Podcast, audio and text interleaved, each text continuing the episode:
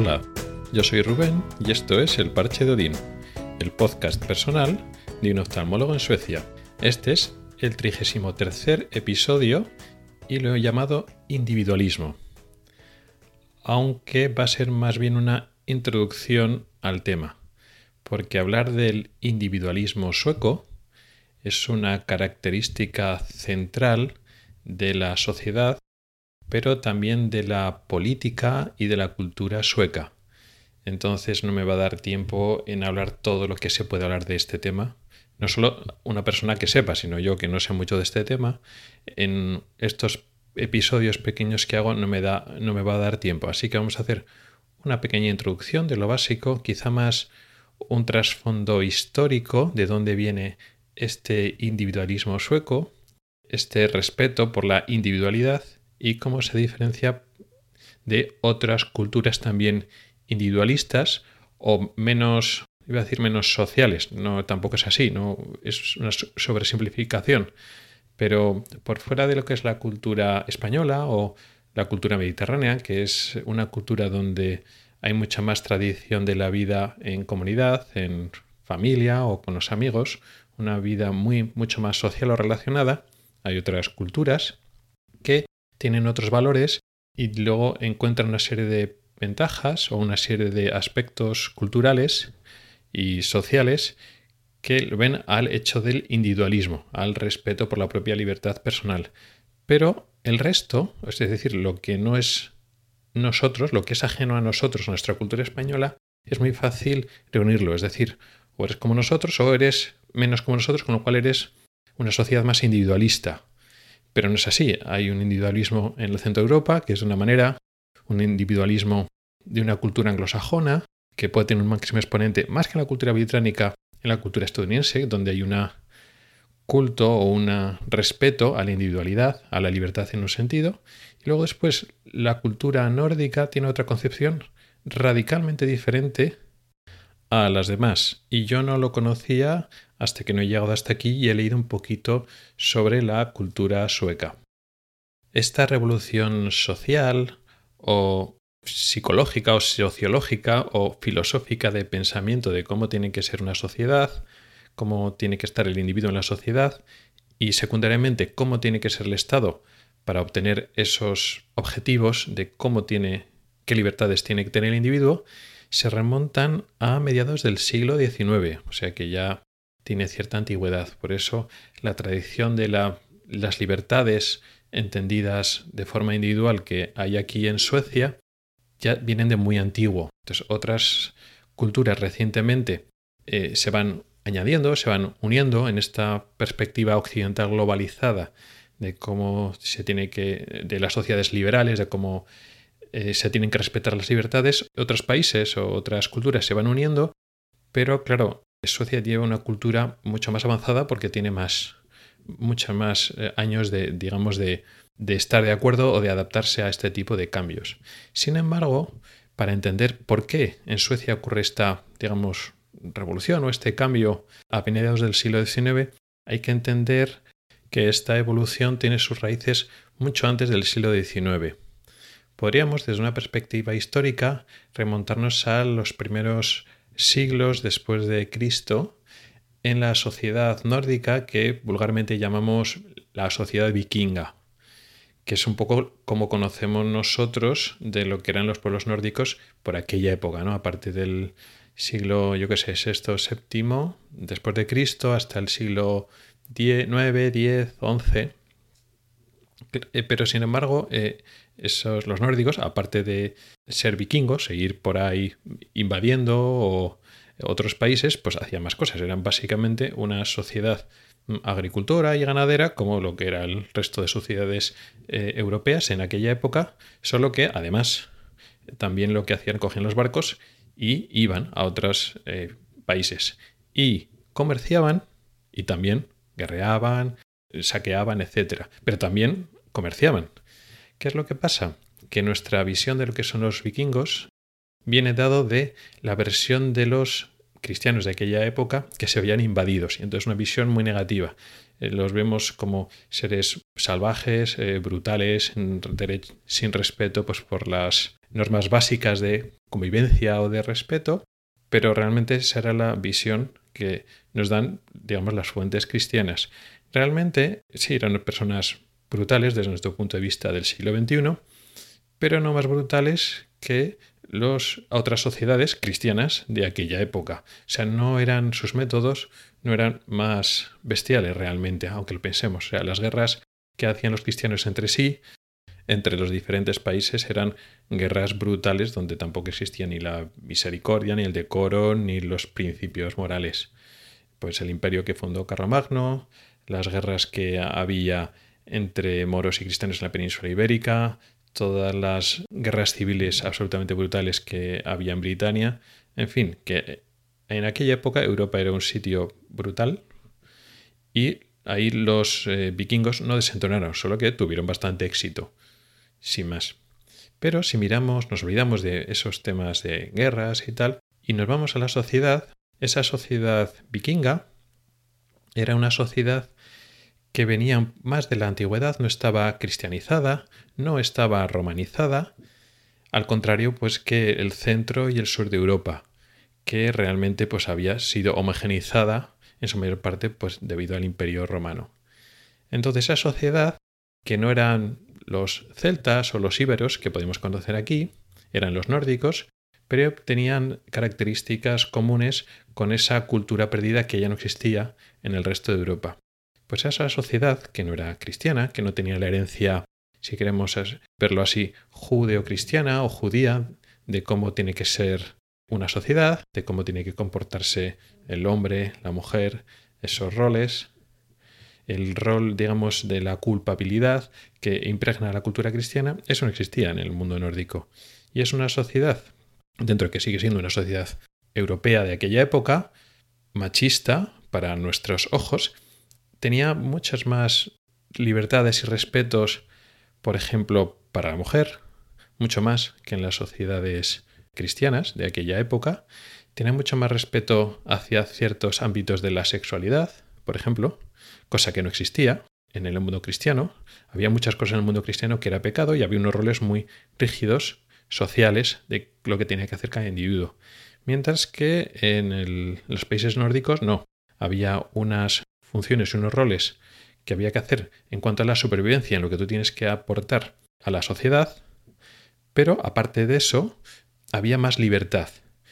Y eso se ha ido manteniendo, esa cultura nórdica, aunque luego más adelante, pues efectivamente los, eh, los países nórdicos también se convirtieron en el cristianismo, pero no fue por una, una invasión de, otras, de otros pueblos que invadieron y anularon la cultura, no, fue una transformación entonces, aunque se hicieron cristianos, al principio católicos, luego rápidamente protestantes, digamos que en los países nórdicos permaneció esa una cultura no tan influenciada por esa esencia cristiana de raíces judías, que estableció unos roles mucho más claros para el individuo, el individuo como un escalón más, con un plan más superior, y tenían mucho más respeto por el individuo como tal.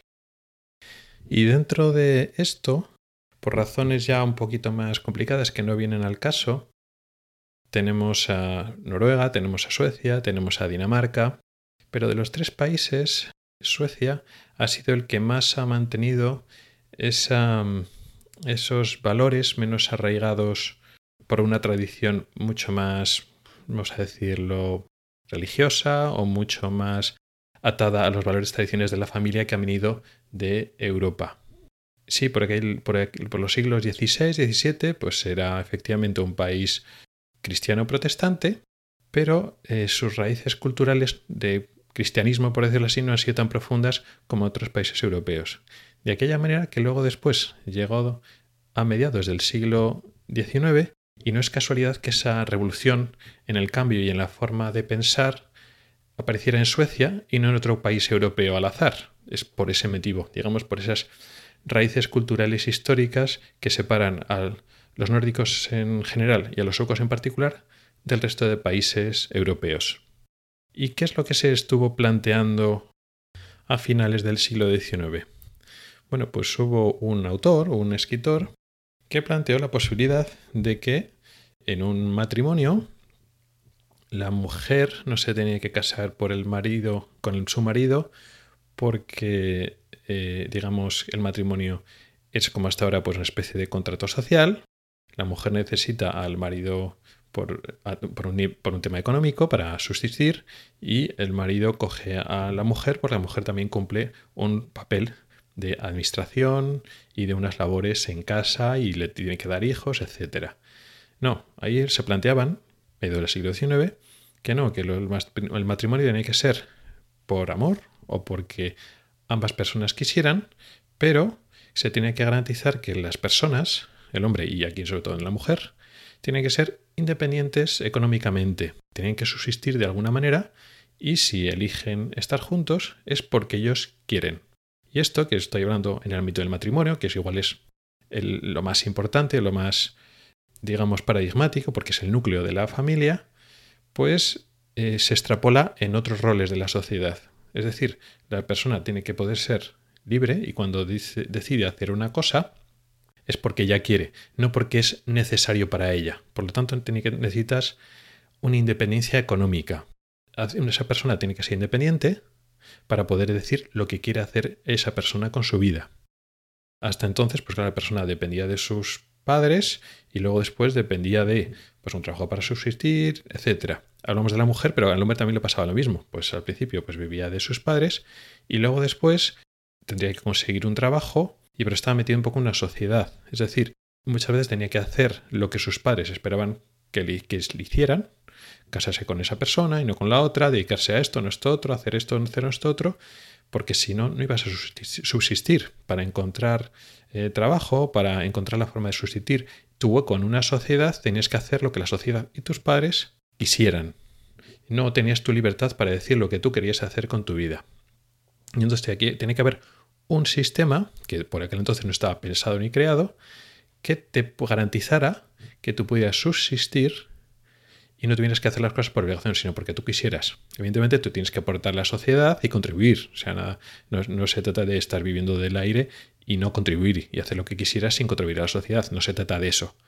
Pero se trata de que hubiera algún sistema de que te permitiera decidir lo que tú quieres hacer, luego tú contribuir y colaborar efectivamente, pero sin que sea obligación. Y claro, eso fue revolucionario.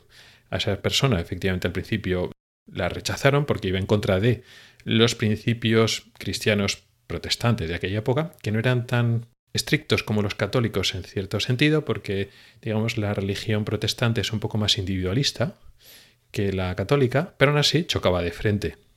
Pero, digamos, que encajaría más con una cultura o una forma de pensar que habían tenido los pueblos nórdicos hacia siglos, pero no tanto tiempo, y no habían sido completamente anulados por el cristianismo.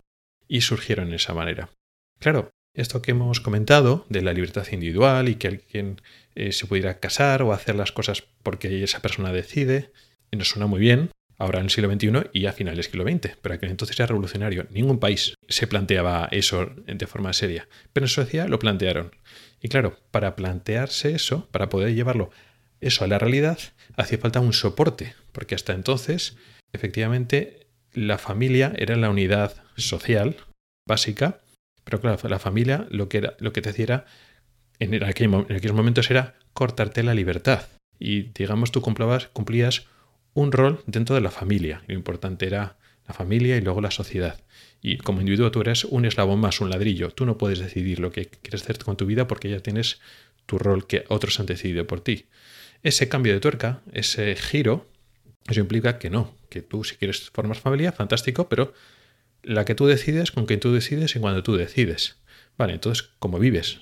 Porque esto como idea está bien, pero te tienes que morir de asco. Entonces, para eso hace falta un cambio de sociedad en donde muchos roles que, se que cumplía la familia por aquel entonces no los puede cumplir la familia. Y entonces lo pasa a cumplir el Estado.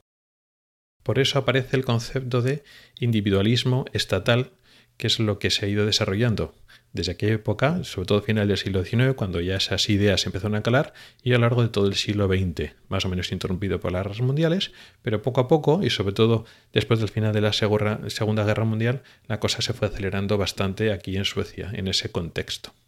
Pero claro, no es un individualismo estatal, pues desde el punto de vista, yo qué sé, comunista no es una idea esa de que el Estado es justo al contrario. No se trata de que el Estado es lo importante y el individuo es un ladrillo para el Estado, digamos esa utopía comunista, sino al revés.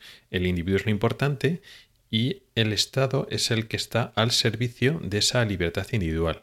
Y esto además trasciende a el mero sustento, que es lo, lo básico, las condiciones adecuadas para que alguien no dependa de esos contratos sociales o, digamos, tenga que seguir esas tradiciones previas o más ligadas a la familia o las obligaciones sociales para subsistir, sino que él decida tomar las decisiones que quiera con respecto a su vida, a su familia, a la sociedad, pero no porque esté obligado a ello o su subsistencia dependa de ello. Y el Estado tiene que proveer esa libertad individual. Y además eh, se defiende mucho el concepto de igualdad, pues la mujer no tiene que depender del hombre, y etcétera. Y en ese sentido, también con la autorrealización personal. Es decir, una persona tiene que autorrealizarse para encontrar pues, sus propias metas en la vida que no están impuestas por la tradición, ni por la familia, ni por los valores cristianos, que lo puedes tener y no tener. No es una defensa del ateísmo o de el individuo sin la familia, al contrario.